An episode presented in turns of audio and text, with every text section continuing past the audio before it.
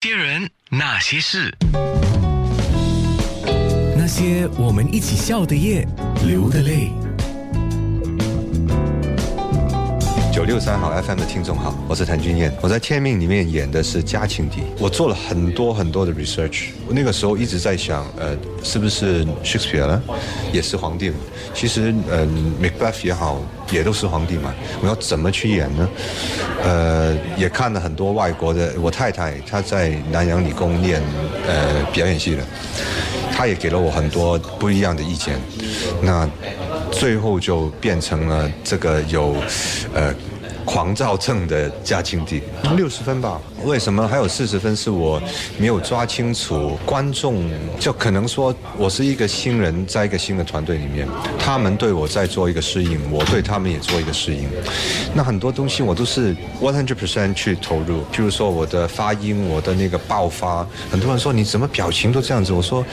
因为我想很直接的，他每天要面对的事情都是他要怎么去杀人，他杀了人之后他那种压抑的那种情感，那可能他们会觉得是 overacting，可是如果你反过来想，你每天都在杀人的时候你会怎么样？每天都有一个事情会让你疯的时候你会怎么样？我是这样子想，可是我没有想过，呃，以前我拍电影嘛。电影是比较你关在电影院里面，你就是一个封闭的空间。可是原来电视剧可能你的声线太暴躁、太低沉，他们可能听不见，或是说有很多这一些 technical 的东西，在我第一个戏之后，我慢慢就可以 catch up 到。我还挺开心的，总比一些戏拍完之后完全没有负面，就是没人看。你看的就代表你还在关注。其实很多人到一半的时候，他们都会问我一个问题：哎，你是不是反派？我说，嗯，其实，在这种国家大事里面，没有说好人坏人。如果你是他。通常不喜欢我的人都是觉得为什么你要杀和珅？当他很喜欢和珅的时候，你就会讨厌我；就反过来，你很喜欢我的时候，你就会讨厌和珅。这是一个一个，就是我们两个角色的对比做出来的 noise，或是说两个角色的对立是成功的。就我不看我自己，我看整体，我觉得整体这个戏出来了就 OK。说实话，在我前两年，因为我拍完《天命》，我拍《特技人》，拍完《特技人》之后，我拍呃《八青天》。那个压力更大，然后十八年后的杀人告白，我要演一个反派，我要演一个好像 American Psycho 那种杀人狂，然后到现在再演一个警察，我觉得最辛苦是前年吧，因为我几乎九十 percent 是在工作上面，ten percent 回到家庭，那个 ten percent 可能是睡觉跟休息，那我没有时间去给，呃，尤其是我抛白青天的时候，我回去我抱我儿子，他都不要我，因为他习惯了那个可能呃 nanny 跟那个妈咪。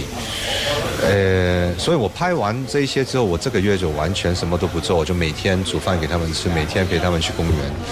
当演员就是这样，你拍戏的时候你一定要投入，就等于说我拍之前那个戏，我每天都是一个杀人狂，我都我都不敢看他们，我回来会带很多情绪嘛。其实我是一个演过很多喜剧跟一个 OK 有喜感的人，不过我的喜感不是那种夸张的喜感，可能我讲话是我嘴巴比较尖。